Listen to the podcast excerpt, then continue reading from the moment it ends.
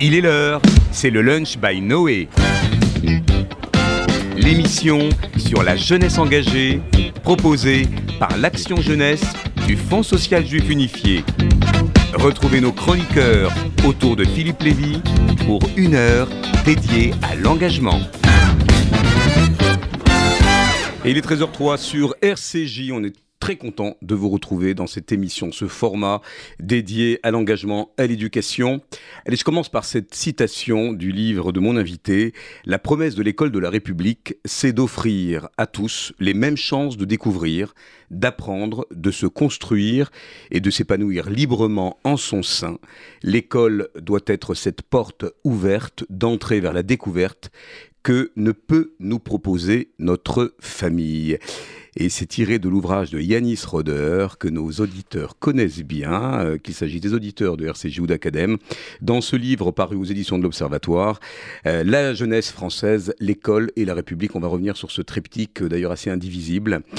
Saltant pourtant sur nos instances démocratiques, la République et l'institution scolaire dans son ensemble, fragilisée par la montée de revendications religieuses, souvent radicales, absolutistes, dites-vous d'ailleurs dans le livre, pour reprendre une expression d'une sociologue qu'on lit aussi ici au lunch, avec une part de la jeunesse française qui dit ne pas se reconnaître dans notre politique et qu'elle critique et dont elle doute. Alors depuis ce livre choc auquel vous avez participé, Yanis Roder, euh, Les territoires perdus de la République, hein, c'était il y a 20 ans, euh, paru euh, dans un climat de déni d'ailleurs un peu de, ce livre, de ces témoignages qui afflué de la communauté éducative, on se pose la question de, savoir si la situation euh, ne s'est pas aggravée. La jeune génération en première ligne semble faire sécession principe de laïcité contesté face à la poussée du religieux euh, à l'école, corrélé à une montée de l'islamisme, malaise enseignant désormais patent, même le ministre en parle dans une tribune du Monde, où il dit que le constat est dur, euh, rejoignant un peu ce qu'on dit dans le Landerneau, on a toujours des critiques sur l'école et sur les enseignants, bien sûr l'assassinat de, Samuel Paty en, octobre 2020, qui est encore dans toutes les têtes, hein, et la plaie ne s'est pas refermée, loin s'en faut. Euh, et pour reprendre le titre d'un de vos ouvrages, le, tableau est noir, à vous lire, et on peine à voir comment le, mammouth pour reprendre une expression bien connue, peut s'en sortir, face à bah, ces fractures systémiques que connaît le pays euh, dans tous ces territoires. Euh, vous citez souvent euh, Jérôme Fourquet d'ailleurs, hein, l'archipel français. On voit bien que les territoires ruraux et urbains sont concernés face à ces difficultés de recrutement. Le métier de prof ne fait plus envie. Euh, dévalorisés, mal payés. Euh, et puis, euh, face au décrochage des jeunes qui ont grandi un peu comme des poissons rouges dans ce bocal, là aussi vous faites allusion à ce livre de Bruno Patino, cette civilisation du poisson rouge, avec une attention, une, attention qui s'émousse, pas plus de 9 secondes. C'est dur. autant de points que vous analysez dans ce livre, mais cette République, je vous cite Yanis, qui est porteuse d'émancipation, a plus que jamais besoin de citoyens avertis. Il y a des solutions, elles sont possibles et à vous lire, elles demandent à tous, hein, aux politiques, euh, aux parents, aux enseignants, et, pas que les profs de lettres ou d'histoire, hein, les profs de maths aussi, euh, aux corps intermédiaires, de défendre bec et ongle notre modèle euh, républicain, ce modèle laïque, hein, hérité des pères fondateurs de la Révolution française, qui construit des citoyens et qui leur permet de rompre avec nos déterminismes sociaux. C'est quand même une grande ambition dont vous nous parlez là. Ce livre, il est très documenté, c'est pour ça qu'on l'aime. comme à votre habitude, vous y convoquez des enquêtes, des sociologues qu'on aime beaucoup, bien sûr des, enquêtes de l'IFOP et, notamment de l'Observatoire pour lequel vous travaillez. Euh, donc, école, laïcité, République. D'ailleurs, je l'ai peut-être dit dans le bon ordre, puisque l'école a été laïque avant même euh, que la République ne le fût. Yanis, on est très content de vous avoir. D'abord parce que euh, on, aime voilà vous voir intervenir sur ces sujets. Vous êtes agrégé d'histoire, professeur d'histoire en, réseau d'éducation prioritaire dans le 9-3 depuis 22 ans. Euh, vous êtes également responsable des formations mémoriales de la Shoah, membre du jury du prix Corin, on y reviendra en fin d'émission, hein, euh, ce prix qui est remis euh, le 2 février au lycée Louis-le-Grand, et vous dirigez l'Observatoire de l'éducation de la Fondation Jean Jaurès. Et puis n'en jetez plus, vous êtes aussi membre du Conseil des sages de la laïcité. Donc vous êtes quand même un observateur attentif et militant, si j'ose dire, de toutes, sur toutes ces questions. L'école va mal, ce constat est dans toutes les bouches. Euh, on sent que euh, ce n'est plus le, temple du savoir euh, éclairé. il est remis en question, ce temple du savoir, et pourtant, vous le dites, c'est un socle de notre cohésion sociale. qu'est-ce qui a failli? Qu'est-ce qui fait que l'école, qui pour certains était vraiment l'espoir d'un ascenseur social, est aujourd'hui sous le feu roulant des critiques Bonjour Philippe, euh, merci pour cette invitation, merci pour cet avant-propos. Euh, riche. Touffu, riche, riche et touffu et, très flatteur, je vous en remercie beaucoup. Euh, alors, où est-ce que cela a failli? D'abord, avant de dire que cela a failli, laissez-moi juste 30 secondes pour dire que l'école fonctionne quand même que tous les jours des professeurs euh, s'acharnent au travail et font progresser leurs élèves et font pour le mieux dans les conditions qui sont les leurs. Et beaucoup d'élèves continuent, grâce à l'école de la République, de s'émanciper euh, et de s'élever, et de s'élever socialement. Mais pas assez, c'est très clair. Euh, très récemment est sorti ce qu'on appelle l'indice de positionnement social l'éducation nationale a été obligée, hein, par une décision de justice, de rendre public cet indice de positionnement social qui, en fait, nous permet de mesurer euh, ce qu'on appelle la mixité sociale. Et on voit très très bien qu'il y a des fractures très importantes. La première, c'est entre évidemment les établissements qui se situent dans, les centres-villes et les beaux quartiers et les quartiers et, ceux qui se situent dans les, dans les quartiers périphériques. Et puis la deuxième, qui est peut-être encore plus importante, entre les établissements qui relèvent de l'enseignement euh, privé, notamment principalement l'enseignement privé catholique, et l'enseignement public. Et là, on voit bien que nous sommes dans des, sortes de silos, si vous voulez, euh, dans des isolats, où effectivement les élèves évoluent dans des, dans, dans, en cercle fermé, en cercle sociaux fermés. C'est-à-dire qu'ils ne se rencontrent plus, qu'ils ne se parlent plus, qu'ils ne se confrontent plus de manière apaisée et que leur vision du monde ne se confronte plus. Voilà une, des, origines euh, du problème. L'autre, je crois, euh, je, pense qu'il faut euh, réfléchir à la manière dont nous apprenons à lire, à écrire, à compter à nos élèves. si, et le ministre l'a dit très récemment, si 27% des élèves qui arrivent en sixième n'ont pas une lecture fluide, rencontrent des problèmes en, en mathématiques, c'est d'abord parce que à l'école, notamment l'école primaire, il y a quelque chose qui ne fonctionne pas.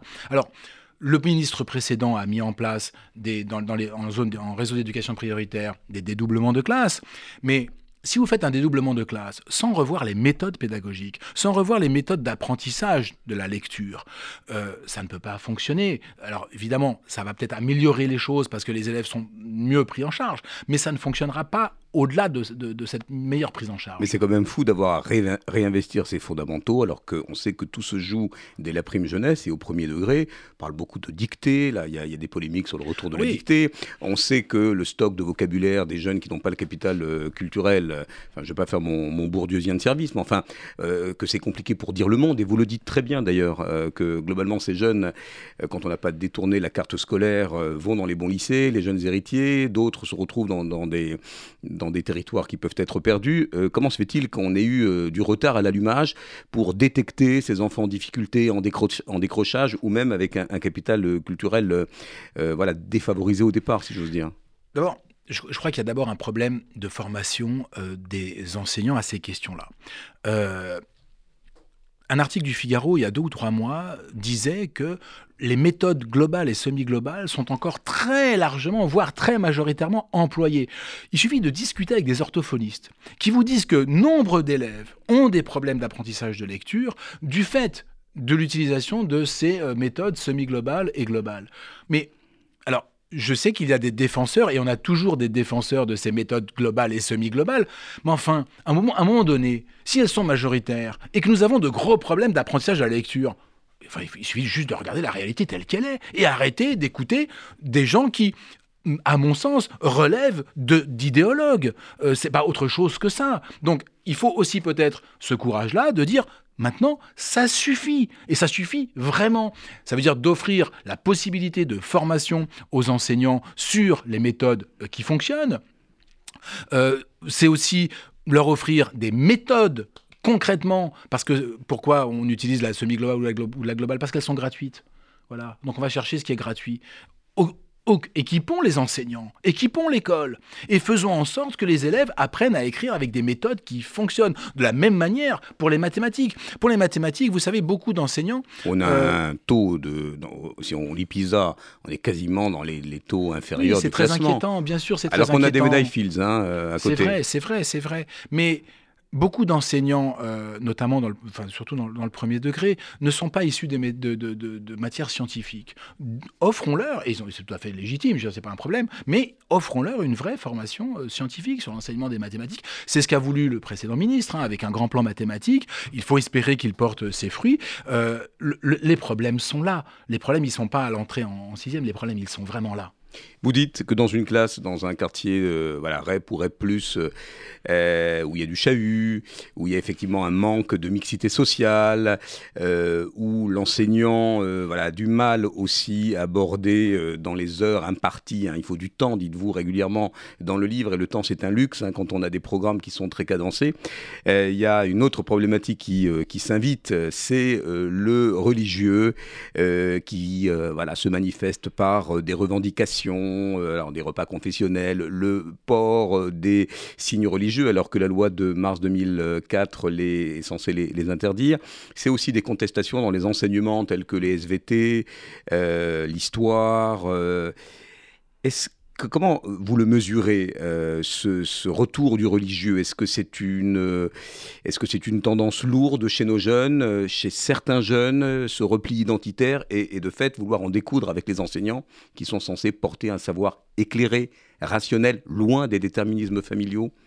Alors, c'est effectivement difficile à mesurer en, termes, absolus et même en termes, en termes relatifs, mais néanmoins, on a des, indices et des convergences d'indices. Les différents sondages, notamment ceux que nous avons menés euh, pour la Fondation Jean Jaurès avec l'IFOP, mais d'autres sondages du même institut de sondage ou d'autres instituts, montrent qu'il y a un regain du religieux dans une partie de la population française, euh, de manière paradoxale, parce que le gros de la population française tend à se détacher de la religion à se séculariser. vous dites d'ailleurs 51% de la population euh, est athée ou agnostique. Exactement, exactement. Et une partie de la jeunesse, alors et une partie de la jeunesse réinvestit le champ du religieux. Et cette partie de la jeunesse qui réinvestit le champ du religieux, disons les choses très clairement, elle est majoritairement de culture ou d'origine musulmane. Et donc vous avez un, contraste entre des enseignants qui sont très détachés du fait religieux et même de la culture religieuse euh, et qui ne, ont du mal parfois à analyser même ce qu'elle veut dire, ce qu'elle signifie en termes de vision du monde, et des élèves qui y sont extrêmement attachés. Parce que les, les, les, enseignants qui enseignent dans les quartiers euh, ou de, de, réseaux d'éducation prioritaire, souvent n'en sont pas originaires. Hein. Donc, ils sont très, très détachés. Oui, c'est d'ailleurs moins une revendication qu'une perpétuation, un prolongement des origines familiales. Vous, vous, le dites très bien aussi. C'est un prolongement avec une, une différence, euh, c'est qu'il y a une radicalisation dans les pratiques une radicalisation des pratiques euh, et finalement une espèce de, on va vers une espèce d'homogénéisation de la pratique, mais vers quelque chose de plus radical. Hein, c'est ce qui est un peu, inquiétant. Et puis après, on le voit évidemment dans les contestations, les contestations qui montent hein, au fur et à mesure des sondages. On voit très bien que aujourd'hui, on a plus d'un quart des enseignants qui s'autocensurent euh, ou qui se sont déjà autocensurés sur des questions enfin qui s'autocensurent de manière régulière, c'est-à-dire plusieurs fois par an, sur des questions religieuses. Pour être concret, qui n'abordent pas des sujets qui euh, peuvent provoquer chez leurs élèves des, des, remous. Des remous, des contestations, du débat. Ça veut dire qu'ils se sentent en insécurité culturelle, je ne parle pas d'insécurité physique, ça peut évidemment arriver, hein, mais je parle davantage d'insécurité intellectuelle.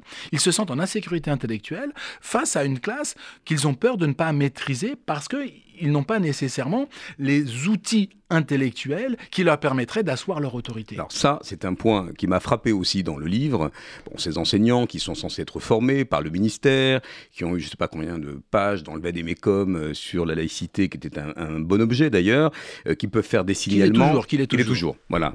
Mais comment se fait-il que ces enseignants s'autocensurent euh, Est-ce que, d'une certaine manière, ils ont du mal à faire face à ces contestations?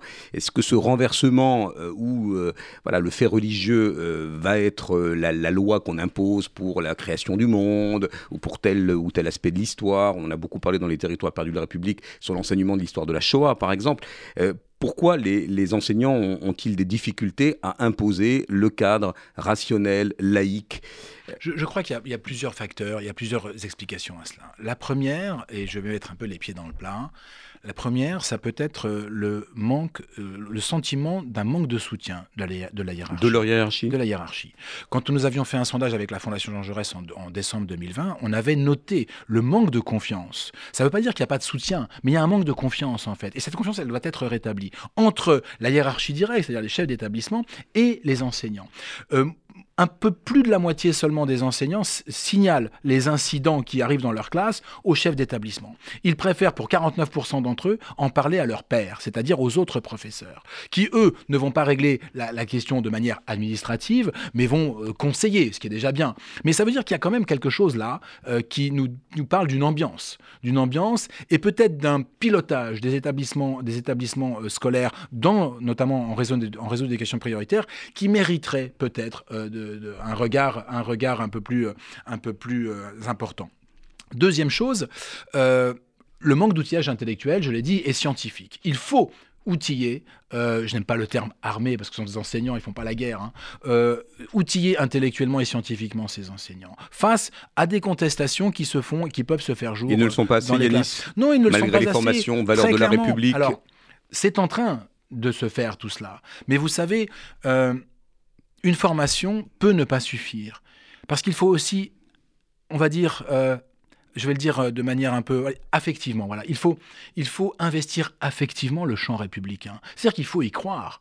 Quand on est enseignant, a priori, me dis-je, euh, on défend euh, la République, ce qu'elle représente, les symboles euh, républicains, les valeurs et les principes. Vous le dites de, manière axiologique. Je reprends votre expression. Axiologique. Un fonctionnaire doit être neutre.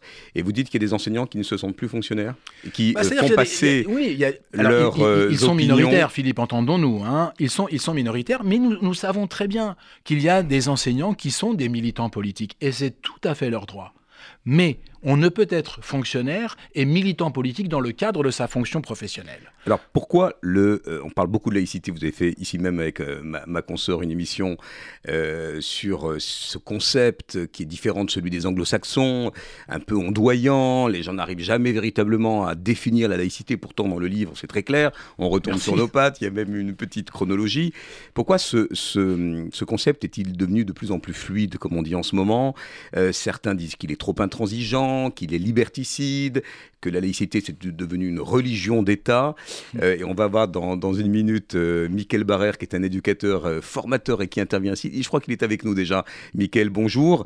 Je pose bonjour. Mickaël Barrère, le cofondateur de l'association Les Racines de Demain, où vous intervenez avec des, des jeunes hein, sur le terrain à Lyon notamment, avec des voyages, des formations, des événements pour améliorer la connaissance de l'autre, lutter contre les préjugés, l'engagement citoyen, favoriser le, le bien vivre Est-ce que justement sur cette laïcité, vous la trouvez à géométrie variable? Est-ce que vous entendez des jeunes, vous, vous en faites part dans le livre, euh, des jeunes qui vont vous dire, mais après tout, c'est, pas un problème.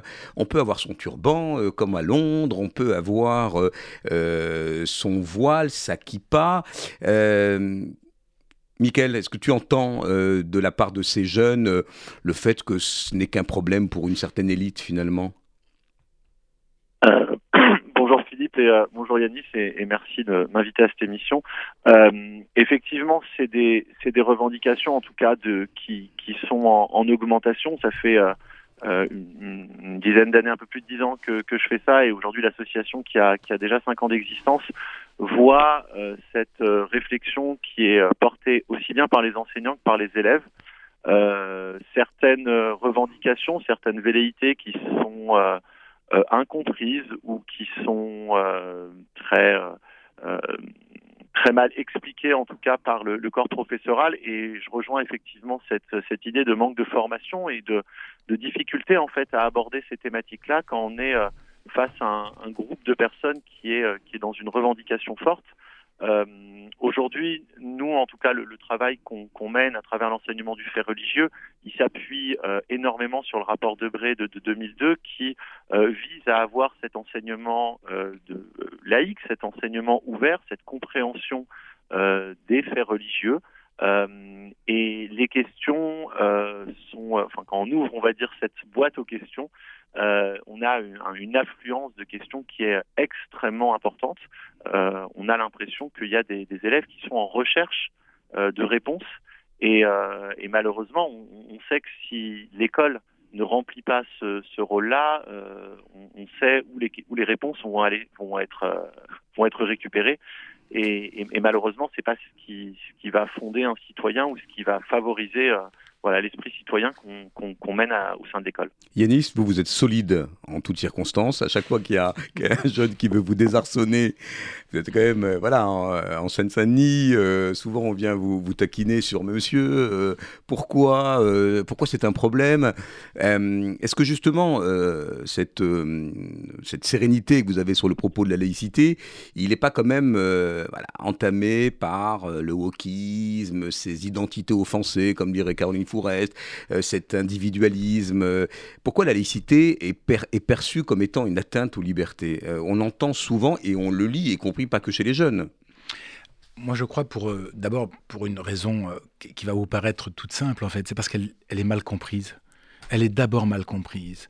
Et effectivement, alors, soit elle est mal comprise par méconnaissance, soit on fait en sorte qu'elle soit mal comprise. Donc on l'instrumentalise. On l'instrumentalise, exactement. Et il y a des entrepreneurs religieux et identitaires qui, évidemment, l'instrumentalisent. Quand ils disent, voilà, la laïcité, c'est une arme contre telle ou telle religion, ou alors aujourd'hui, c'est une arme contre l'islam, c'est ce qu'on entend, hein, euh, Évidemment, c'est une instrumentalisation. Ce sont des gens qui ne connaissent pas l'histoire, qui ne savent pas qu'entre 1905 et 1914, il y a des dizaines de prêtres, d'évêques qui ont été condamnés par la justice pour avoir prêché contre la, pour être montés en chair et avoir prêché contre la loi de la République. Donc ça n'a rien à voir avec l'islam ou une religion en particulier. Donc il y a d'abord une grande ignorance, une, une, une manipulation aussi, une instrumentalisation.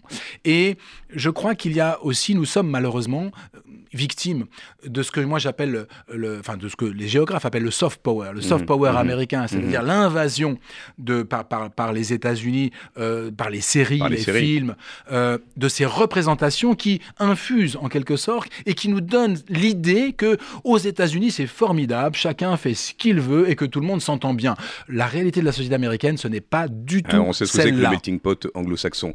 Ce travail de déconstruction, quand même, auquel vous participez, vous, en tant qu'enseignant, et Mickaël en tant qu'éducateur, euh, quels sont vos, ressorts pédagogiques pour euh, dire, par exemple, à un jeune que, chemin faisant, il va travailler le discernement, alors qu'il est peut-être dans un stade où il reproduit, d'une certaine manière, la doxa familiale Est-ce que c'est n'est pas simple, cette, cette rupture, ce côté disruptif qu'un jeune, finalement, remette en question papa et maman. Euh, c'est très difficile. C'est pas simple, parce qu'on est dans un moment d'affect, ils sont ados, c'est quelque part les peut-être même les aiguillonner eux-mêmes sur... vous savez, euh, je crois, je crois qu'il faut d'abord rassurer les élèves. Il faut d'abord les rassurer et rassurer les parents. L'école n'est pas là pour demander l'adhésion. Et il faut le dire, hein. L'école n'est pas là pour dire, voilà, ce que je dis, tu dois y adhérer. C'est-à-dire que si j'ai une croyance, L'école, elle respecte cette croyance, mais elle ne va enseigner que ce qui relève de la raison et de la science. Mais jamais elle va dire c'est comme ça que tu dois penser. Jamais elle ne dira cela. En revanche, elle va proposer. Et les élèves vont disposer. Déjà, ça rassure. Pour ce qui est des signes ostensibles religieux. Il n'y a pas d'interdiction de signes ostensibles religieux en France pour les, pour les, pour les gens, euh, si ce n'est, si ce n'est bien sûr quand on est fonctionnaire évidemment, mais si ce n'est le temps de l'école. Et il faut expliquer pourquoi le temps de l'école. Et tout cela, ça demande euh, du temps. Et vous savez, les élèves, euh, et je le dis rapidement, Philippe, les élèves sont très attachés à l'idée de liberté. Et ils ont raison. Mmh. Mais je leur dis, moi, que la laïcité, c'est la liberté. Pourquoi? Par exemple, qu'est-ce qui fait que tu es croyant si tu es croyant? Bah, Parce que mes parents croient. Eh bien, l'école, elle va te proposer justement d'accéder à des connaissances que tu n'aurais pas eues chez toi, à découvrir des choses que tu n'aurais pas vues chez toi, parce que justement, euh, chez toi, on est croyant, ou chez toi on est incroyant, euh, et elle va te proposer de te déterminer par toi-même. Et elle ne va rien t'imposer, libre à toi, après 15 ans d'enseignement, de, récupérer tes croyances premières. L'école n'a rien à dire et la République non plus. Michael Barrère, euh, tu es un éducateur, ce travail d'émancipation euh, sur, les, sur les consciences et sur euh, le fait de, faire advenir des esprits libres, ça c'est ton quotidien. Tu peux, tu peux nous dire comment bah, tu t'y prends et, peut-être quelques anecdotes autour de, ces jeunes qui vont entrer dans une église, dans une, dans une synagogue, qui n'ont pas l'habitude et qui, d'une certaine manière, en luttant contre les préjugés, euh, euh, vont se rendre compte que la croyance doit rester là où elle est et effectivement le savoir éclairer euh, le propos de l'école Oui, bien sûr. J'ai souvent tendance à, quand on me pose la question de qu'est-ce que c'est la meilleure réponse à donner quand on est face à des, à des difficultés, et je pense que la meilleure réponse, c'est la question. Et c'est vrai que c'est quelque chose que le peuple juif a l'habitude de faire depuis des siècles, c'est de se poser des questions. Et je pense que creuser par le questionnement, par l'interrogation, sans remettre en cause la croyance d'une personne, parce qu'effectivement, on n'est pas là pour euh, dire ce qu'il faut croire ou pas croire, mais expliquer que, euh, dire des phrases simples lorsqu'on rentre dans des textes euh, bibliques, voilà, utiliser la phrase l'histoire nous dit que, et pas simplement ben voilà ce que c'est que l'histoire. et c'est par des, un vocabulaire qui soit adapté. C'est aussi pour ça que nous, dans l'association, on fait appel à des professionnels lorsqu'ils interviennent. C'est d'être attentif au discours et ne pas heurter les sensibilités des personnes, mais leur donner justement ce, cette, cette, zone de confort qui leur permet euh, de découvrir, euh, d'échanger, de partager. Et euh, on, on, a souvent des, des, des questions qui sont, euh, qui sont euh, vraiment anodines. On a des réponses qui sont aussi parfois démesurées sur les, sur les religions, sur le nombre de croyants ou de non-croyants dans le monde, sur, voilà, sur des, des questions autour de l'humilité, alors que certains élèves pensent que c'est l'humidité, donc ils, ou là où l'humilité c'est l'humiliation. Euh, des rapprochements aussi avec leurs croyances, c'est-à-dire que quand ils vont euh, effectivement euh, rentrer dans les dans les lieux de culte qu'on propose sur la, la, découverte du patrimoine culturel religieux sur sur Lyon et sur la région, euh, ils vont faire des euh, rapprochements avec ce qu'ils croient, ce qu'ils pensent. Euh, il nous arrive ici, nous, euh, nous occuper principalement de la, enfin, notamment de la grande synagogue de Lyon et de recevoir des élèves.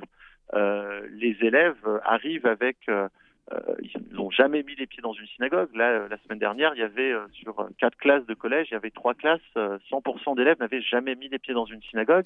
Et quand on pose la question de qui a déjà entendu parler des Juifs, 100% des élèves lèvent la main. C'est souvent vrai des profs aussi, hein. Effectivement, et c'est là-dessus justement que, que, que, que, je voulais rebondir, c'est qu'il y a une, une, une, ignorance en fait quand, quand on pose des questions aux élèves. Ben voilà, euh, ce qu'ils voient des religions, c'est en sixième les débuts des, des, histoires abrahamiques sur le judaïsme, le christianisme, en cinquième le début de l'islam, et puis après en troisième euh, la décolonisation et euh, la Shoah. Donc c'est vrai que et on peut avoir une approche laïque. Et on peut avoir une approche laïque de, de, des enseignements, euh, enfin de la de l'histoire des religions. Enfin, je veux dire, bien on, sûr, bien on sûr. va dans un musée, on voit l'ensemble des œuvres qui rappellent l'Ancien ou le Nouveau Testament, sans parler de la mythologie grecque. Euh, on va parler quand même, on va faire un sort à, à l'antisémitisme. Il y a 20 ans, dans, le, euh, dans les territoires perdus de la République, il y avait euh, cette inquiétude qui montait, ces alertes autour justement de la montée en puissance de l'islamisme qui, elle a du coup organisé, enfin, organisé cette autocensure de la parole du prof sur des sujets autour de la Shoah. Vous êtes Yanis Roder, membre du prix Corin pour l'enseignement de la Shoah, euh, dont l'action jeunesse voilà, s'occupe un peu, avec Déborah Dahan, que, que, je salue. Remise du prix le 2 février en présence du ministre Papendiaï au lycée Louis-le-Grand, avec des projets de classe formidables.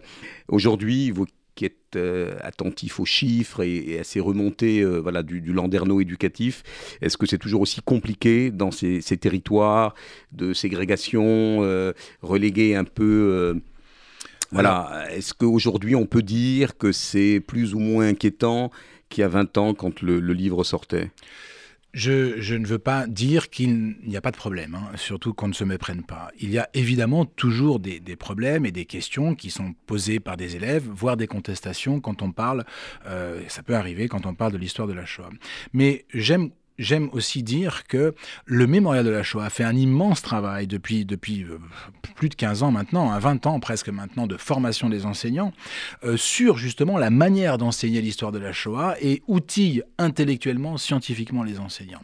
Et ils nous le disent hein, quand ils viennent nous voir au, au, mémorial, je viens parce que justement je ne sais pas répondre à ça ou ça. Des formations de 1 à, un jour à, à une semaine. Hein. Ah, c'est même, même pour certains, ceux qui font un Des cursus cycles, complet, ouais. c'est 4 semaines par exemple. Hein, donc ce sont des cycles qui sont très longs, très, très importants, et qui les aident énormément. Et, de, ce fait, je crois qu'aujourd'hui, euh, beaucoup, beaucoup d'enseignants sont capables, sont capables d'enseigner et de faire face euh, aux contestations. Ça ne veut pas dire qu'ils qu les éliminent, parce que chaque nouveau, nou, nouvelle année qui apporte de nouveaux élèves apporte aussi euh, de nouvelles contestations. Alors à cet instant précis, on pourrait imaginer que le tableau est vraiment noir, euh, que la mission du prof est impossible. Hein, je reprends les, les titres de vos ouvrages, mais, mais en quelques mots, Yanis, parce que vous serez réinvité. Il y a quand même des solutions bon, qui touchent au paradigme de l'école. vous parlez de la formation, justement, de la sur la laïcité. Vous parlez de, méthodes d'apprentissage où on donne un peu de temps long, d'ailleurs, en fonction des publics que l'on a.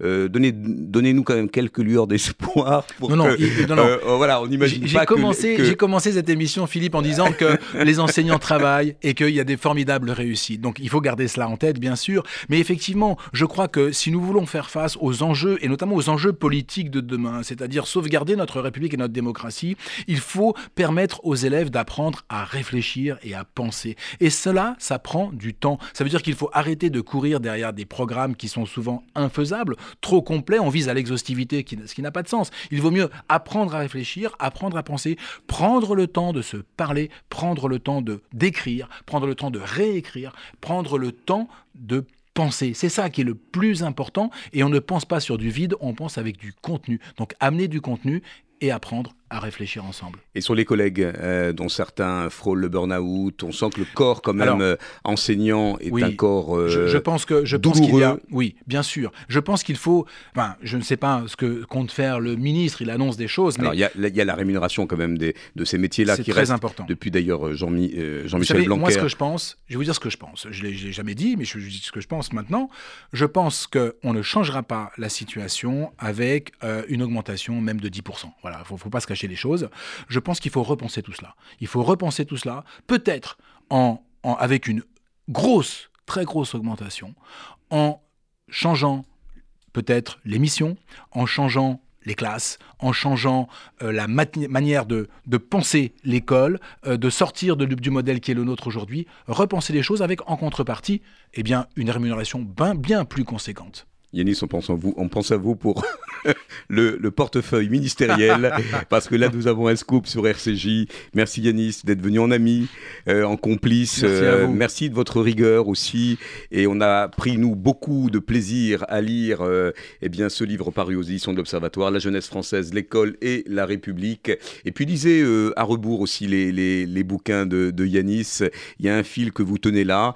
et encore une fois, de l'espoir. Hein. On va quand même ouvrir sur un champ positif. On se retrouve alors sur de l'humour avec l'équipe joyeuse de Judaïsme en mouvement pour parler de l'édition 3 du 4 Skills. Vous revenez, euh, revenez avec nous, avec nous euh, une petite minute de pub, pas plus, pas moins. À tout de suite.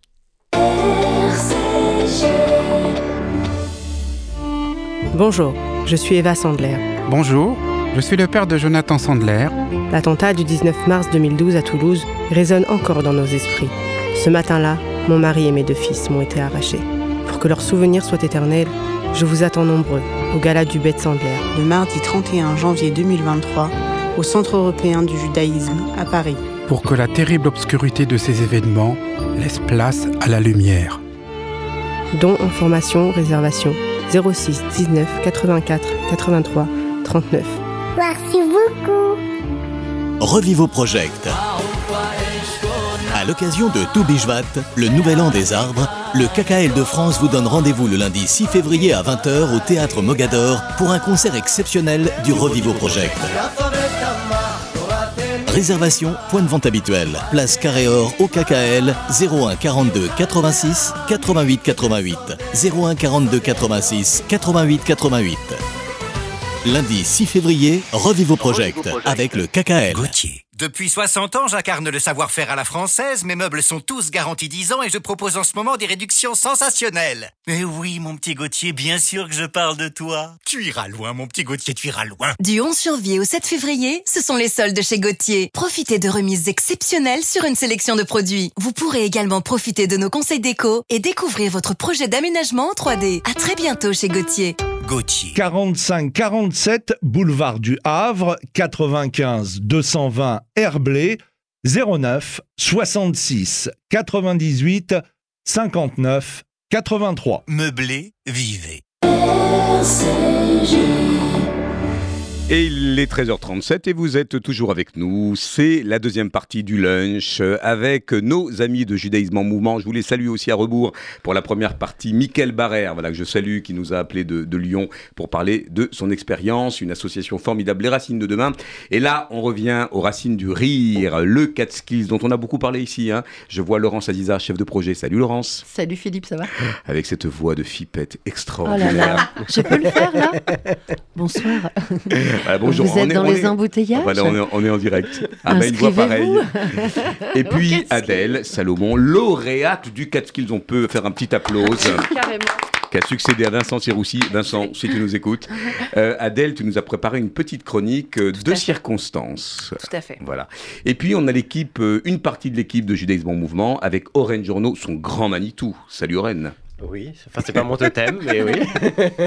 Oren euh, Journeau, formidable éducateur et qui a remonté, remonté non, mais qui a monté tout court euh, le département. Voilà, tu vas nous raconter ça. Et puis, à côté euh, de lui, Sarah Bérévi. Salut Sarah. Salut Et toi, tu t'occupes de la branche adulte de Judaïsme en Mouvement qui s'appelle, Yarad. qui veut dire en hébreu Ensemble. ah oui, toujours, toujours ensemble. On est très content de vous avoir.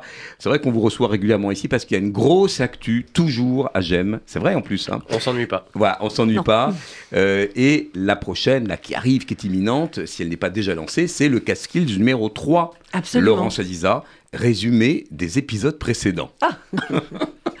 Pas version fipette, hein, je vais le faire version naturelle. Mais euh, eh bien, troisième édition, on est ravis, euh, très très heureux de cette troisième édition. Alors, rappelle juste pour nos le auditeurs. Catskills Comedy est un tremplin d'humour, le tremplin de l'humour euh, de judaïsme en mouvement, donc Catskills Comedy by Gem. C'est un rendez-vous qu'on a désiré, dont on a eu envie avec Oren, qui est directeur de, de la jeunesse à judaïsme en mouvement. Et on a eu envie de ce rendez-vous parce que on trouvait que, en fait, il n'y avait pas de tremplin d'humour juif dans tel tel quel, on, on a beaucoup de tremplins d'humour, évidemment.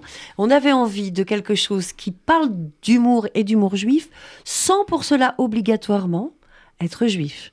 Mais euh, voilà, cette, cette espèce de qualité d'autodérision, etc., euh, on en a eu très envie, ça, ça, ça, ça a Alors, circulé. on a mesuré hein, ici avec Vincent Serroussi, euh, qui fut un des lauréats de la première édition, et qui a fait Le ses lauréat, chroniques, ouais. le lauréat, et Adèle qu'on a plaisir à retrouver dans ses névroses, dans son style. Ah et je la libère, je l'émancipe Adèle, vous savez. hein, maintenant, je Pas trop, parce qu'elle va plus avoir de matière après pour écrire ses...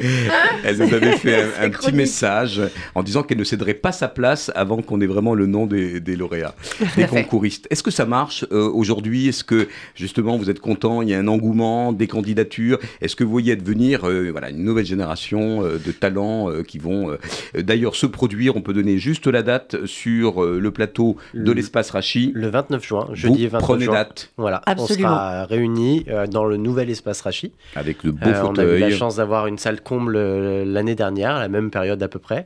Euh, on avait plus de 250 personnes dans la salle pour applaudir euh, Adèle et ses camarades. Et on a bien rigolé. On avait 10 talents sur scène, on avait des super parrains et marraines qui étaient euh, Marina Rollman et Alexandre Kominek. Et euh, cette année, on a la chance d'avoir Bambi. Eh qui oui, Et Bambi. oui, Bambi, cette année nous On aime suit. beaucoup Bambi. Ah oui, on Voilà, donc, euh, Salut Bambi si tu Miss nous écoutes.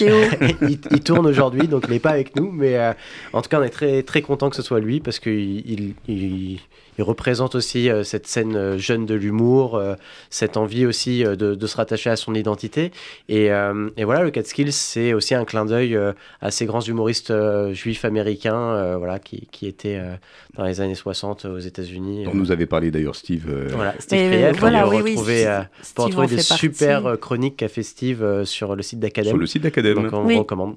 Et ce n'est pas qu'un concours de talent, c'est aussi la possibilité pour ces jeunes pousses de l'humour d'être coachés avec euh, non seulement euh, les parrains euh, du, du milieu, mais aussi des, des comédiens, des, des professionnels. Donc c'est aussi euh, pour celles et ceux qui, qui voilà, écrivent, ont un talent d'écriture, par exemple, qui doivent encore euh, se mettre à l'aise, se mettre en jambe, euh, l'occasion aussi d'être accompagnés, ça c'est le plus. C'est un plus, et puis je pense que c'est aussi notre démarche qui est une démarche bienveillante. Et on n'est pas un comédie club, on n'a pas vocation ni à être producteur, ni à avoir une salle, ni etc. Nous, notre, notre objectif principal, vraiment, c'est de mettre en lumière des, des jeunes talents, leur donner le goût de, de cette scène et aussi les aider à, à se développer, à développer leurs compétences et à gagner en aisance.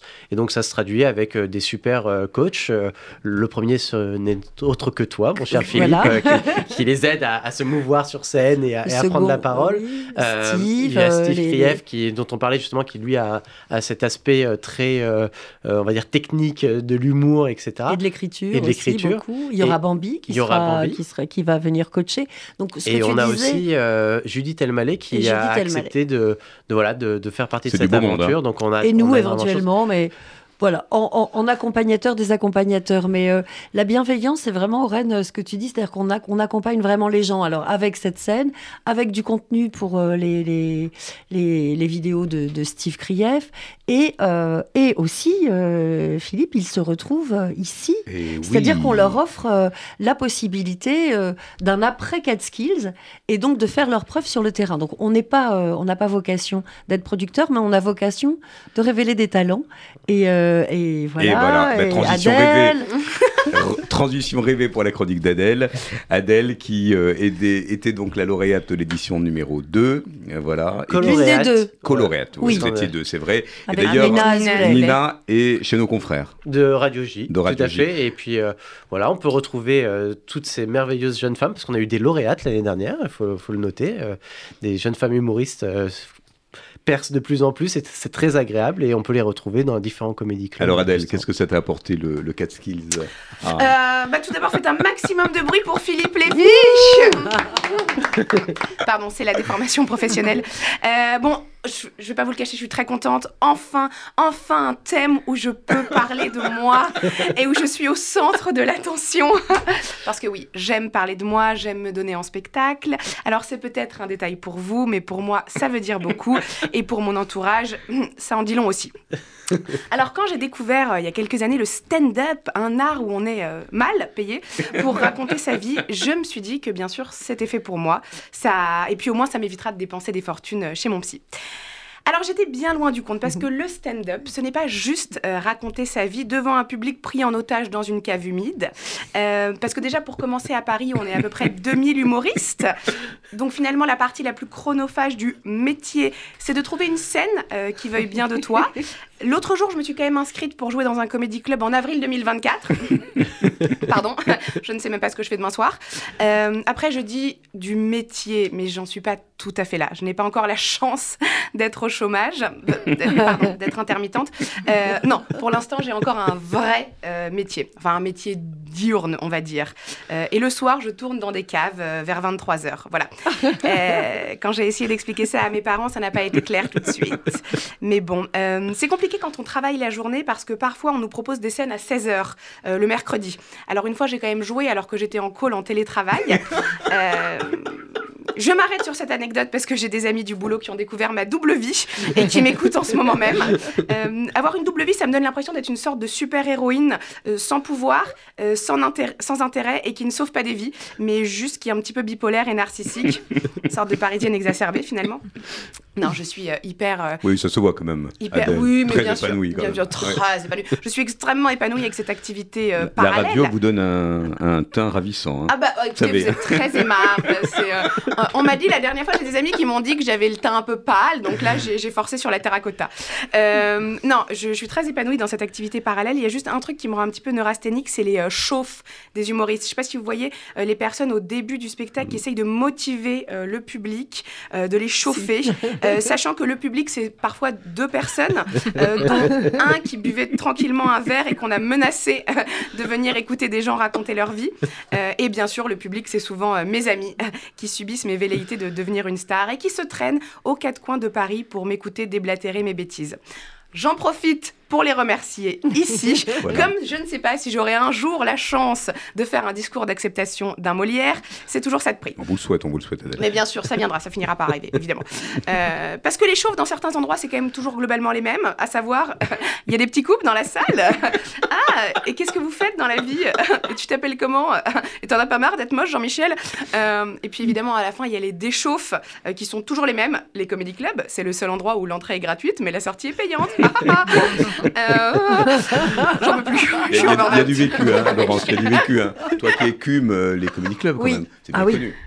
Ah oui, non mais et puis euh, non mais après Je la- reconnais, oui. L'avantage c'est que j'écoute énormément de podcasts et d'interviews d'humoristes qui racontent souvent des scènes un peu galères à leur début euh, où ils jouaient devant deux personnes et enchaînaient les bides. Donc quand ça m'arrive, je suis hyper heureuse parce que je me dis ça y est, je marche dans les pas les plus grands. Je suis à ça de percer. À vrai dire, ce qui m'inquiète le plus dans tout ça, c'est que euh, quand j'écris des sketchs, euh, souvent je raconte ma vie sans exagérer, euh, sans en rajouter, et ça fait rire beaucoup de gens. Alors, je ne sais pas à quel moment je devrais peut-être me poser des questions sur mes choix de vie, parce qu'apparemment, ce n'est pas les bons. Et puis, il y a un an, ça faisait à peu près deux mois que je faisais du stand-up. Je reçois un mail de mon père qui me transférait une newsletter de J'aime. Excellente Ah. newsletter. Excellente Abonnez-vous newsletter. à la Non, newsletter de J'aime. ex- excellent vecteur, le père envoie oui, la oui. news. Mais non, bien non, sûr. c'est bien. intéressant Ah bah, le- pour l'avenir. Le- mais bien sûr, Il n'a peut-être euh, pas encore émancipé. euh, pas.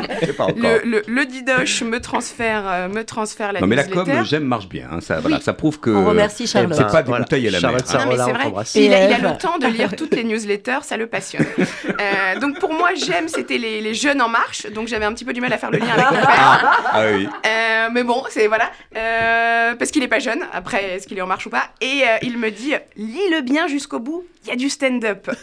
Alors en effet, il y avait un appel à candidature pour une grande finale au théâtre, accompagné de super organisateurs et de vedettes de l'humour.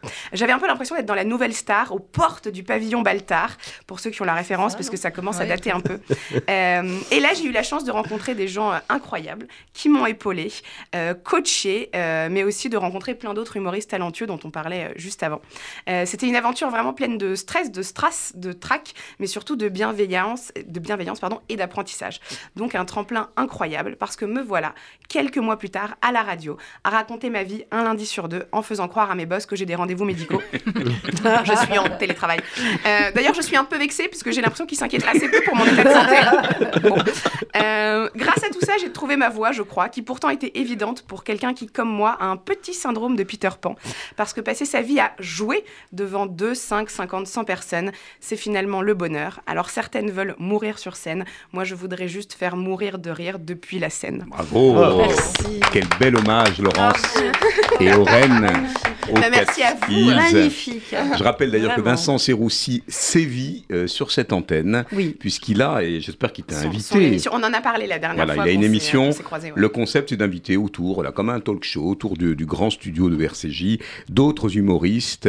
Et, et c'est là aussi, tu as raison, Laurence Aziza, de le rappeler, un des, un des cadeaux, un des cadeaux dans le cadre du partenariat Noé pour la jeunesse et le Catskills, Oui. c'est d'offrir justement cette antenne. On n'est jamais déçu et on te souhaite euh, ben, vraiment une belle continuation. On a encore quelques chroniques, hein, jusqu'à Laurence, Oren, les prochaines dates. Alors, on a noté Alors, en juin. Là, alors, en juin, le 29 juin, la grande scène, on attendra le public. Mais d'ici là, nous avons les différents appels à talents. À savoir, là, nous clôturons le premier euh, le 29 juin. 29 Euh, janvier. pardon. Oui. Il y a beaucoup de 29. C'était du 9 au 29 Du 9 au janvier. 29 janvier.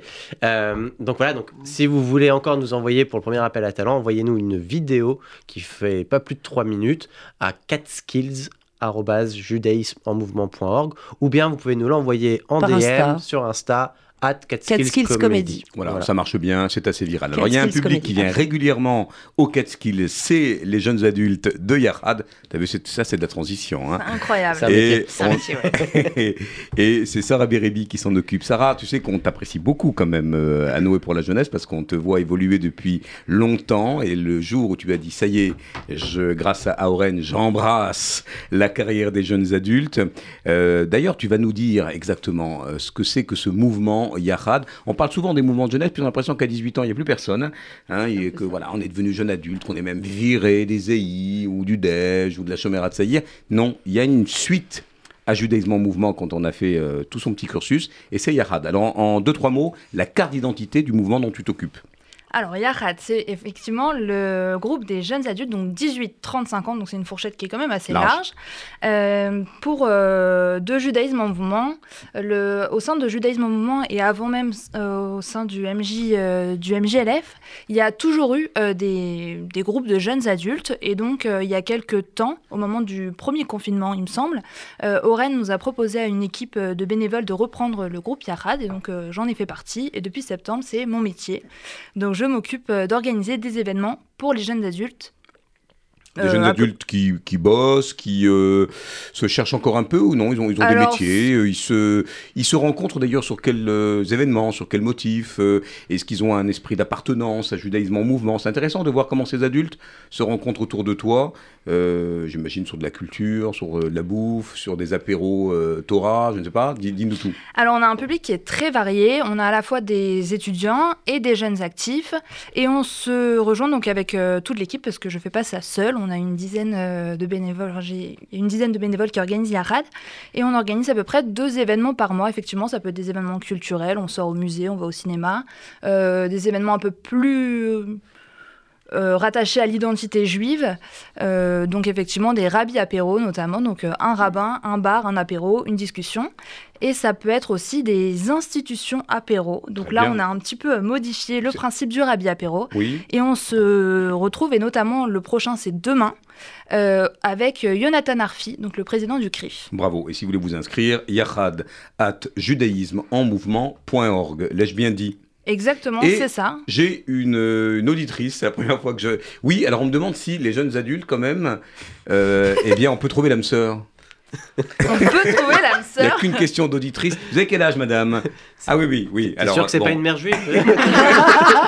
Bon, c'est l'occasion, je, je- je souris, c'est l'occasion de rencontre de faire un peu de chidour quand même. Euh, alors, s'il y a des rencontres, euh, ma foi, on n'est pas contre les, euh, les rencontres. Et si ça doit avoir. amener euh, à Voilà. des mariages, et ben ma foi, tant mieux. Sarah sera la marraine de Bon, mais je vais de tous ces bébés Et Yahad. ben alors, on va organiser ça le plus rapidement possible. Orange Si je Journaux. peux dire un petit mot sur Yahad, d'abord je voudrais remercier et féliciter l'ensemble de ces bénévoles qui donnent de leur temps. Euh, ils font un travail considérable. Euh, Sarah est très très modeste. Euh, elle est un petit peu comme ça mal à l'aise à la radio, mais Oh, elle est pas du tout mal à l'aise. des- Elle est très bien. c'est Elle des, reviendra. C'est des centaines de jeunes adultes qui se réunissent. C'est des personnes qui viennent pour découvrir, pour renforcer leur identité juive. Donc ça va complètement dans le prolongement de ce que l'on fait. Et c'est aussi des jeunes qui se questionnent sur l'avenir, qui se questionnent sur le monde de demain. Et là, notamment, on a un grand tournant vert, entre guillemets, qui arrive avec un, un Green Shabbat le, 3, euh, le vendredi 3 février, euh, qui sera suivi euh, d'une euh, fresque pour le climat. euh, avec les jeunes de Yahad le dimanche, euh, qui est le dimanche 5. si je me trompe pas. Exactement, c'est ça. Voilà. Donc, euh, on commence à travailler aussi sur ces, sur ces sujets thématiques, sociétaux, sujets sociétaux, d'engagement. voilà, qui rejoignent le, le séminaire Le INENI. séminaire euh, Inédit voilà, donc, dont, on, dont on a parlé avec ces questions sociétales. Et j'allais presque dire dans ce trait d'union entre le fait d'être concerné par les sujets de société, d'engagement et l'humour, qui a souvent qu'un pas, euh, qu'on dramatise souvent les sujets sociétaux, mais en les abordant avec bienveillance, avec un, un sourire intérieur, et bien finalement on prend les devants de, de ces sujets qui peuvent paraître rugueux, toujours un peu incommensurables. Oui. Laurence, c'est vrai que Bah- l'humour est une bonne carte de visite pour euh, aborder des sujets pas faciles? L'humour est une carte de visite pour beaucoup, Pour beaucoup tout, de hein. choses qui grincent, euh, qui fait mal, euh, qui... euh, Mais qui est nécessaire. voilà, qui pique et donc euh, qui est absolument nécessaire. Donc Adèle parle euh, bah, effectivement d'elle, euh, mais à travers elle, elle parle de, de tout à chacun et vraiment de nous tous. Mais euh, évidemment, il y a ces sujets de société euh, qui, à travers l'humour, euh, peuvent être traités et déformés et transformés. Mais tout d'un coup, hein, mieux vaut dire du mal de soi que de n'en point parler, Oh là là, que comme dirait l'autre. Oh mais c'est vrai que, que on, a, on a une carte merveilleuse avec l'humour.